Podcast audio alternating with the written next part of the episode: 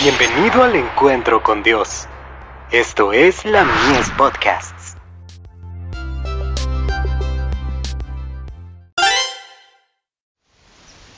Cada día con Dios. Fanatismo insensato. No atendiendo a fábulas judaicas, ni a mandamientos de hombres que se apartan de la verdad. Tito 1, verso 14. Me han llegado cartas para consultarme con respecto a las enseñanzas de algunos que dicen que no se debe matar nada que tenga vida, ni siquiera los insectos, por molestos que sean. ¿Es posible que haya alguien que pretenda que Dios le ha dado este mensaje para el pueblo?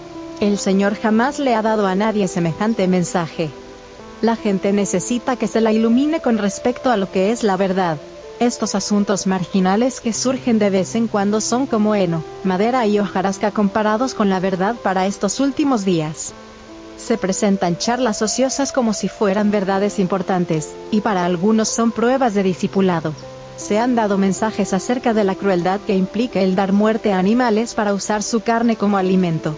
Esos mensajes son verdaderos, pero a partir de ellos algunos han llegado a la conclusión que no se debería matar ningún insecto, de esa manera se han suscitado controversias, y se han desviado las mentes de la verdad presente. Dios no le ha dicho a nadie que es pecado matar los insectos que malogran nuestra paz y nuestro descanso. En todas sus enseñanzas Cristo no dio un mensaje de esta naturaleza, y sus discípulos deben enseñar solo lo que Él mandó. Quiero decir a mis hermanos y hermanas, sigan de cerca la instrucción que se encuentra en la palabra de Dios. Mediten en las ricas verdades de las Escrituras. Solo de ese modo podrán lograr unidad en Cristo. No dediquen tiempo a discutir si hay que matar insectos o no. Jesús no les ha confiado esa responsabilidad. ¿Qué tiene que ver la paja con el trigo? Jeremías 23, verso 28. Se deben estudiar los atributos de Cristo, y se lo debe procurar con profundo interés para que cada creyente esté completo en él, y revele la belleza de su carácter. No tenemos tiempo para charlas vanas e insensatas. Meditemos en las solemnes y sagradas verdades para este tiempo. Dios quiere que los hombres y mujeres piensen con sobriedad y sencillez de corazón. Deben ascender a niveles cada vez más altos, de manera que puedan contemplar un horizonte cada vez más amplio. Al mirar a Jesús, deben ser transformados a su imagen.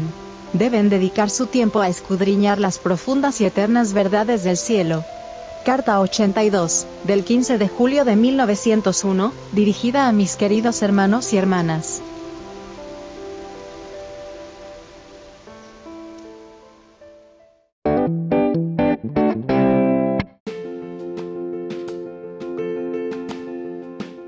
Visítanos en www.ministeriolamies.org para más contenido.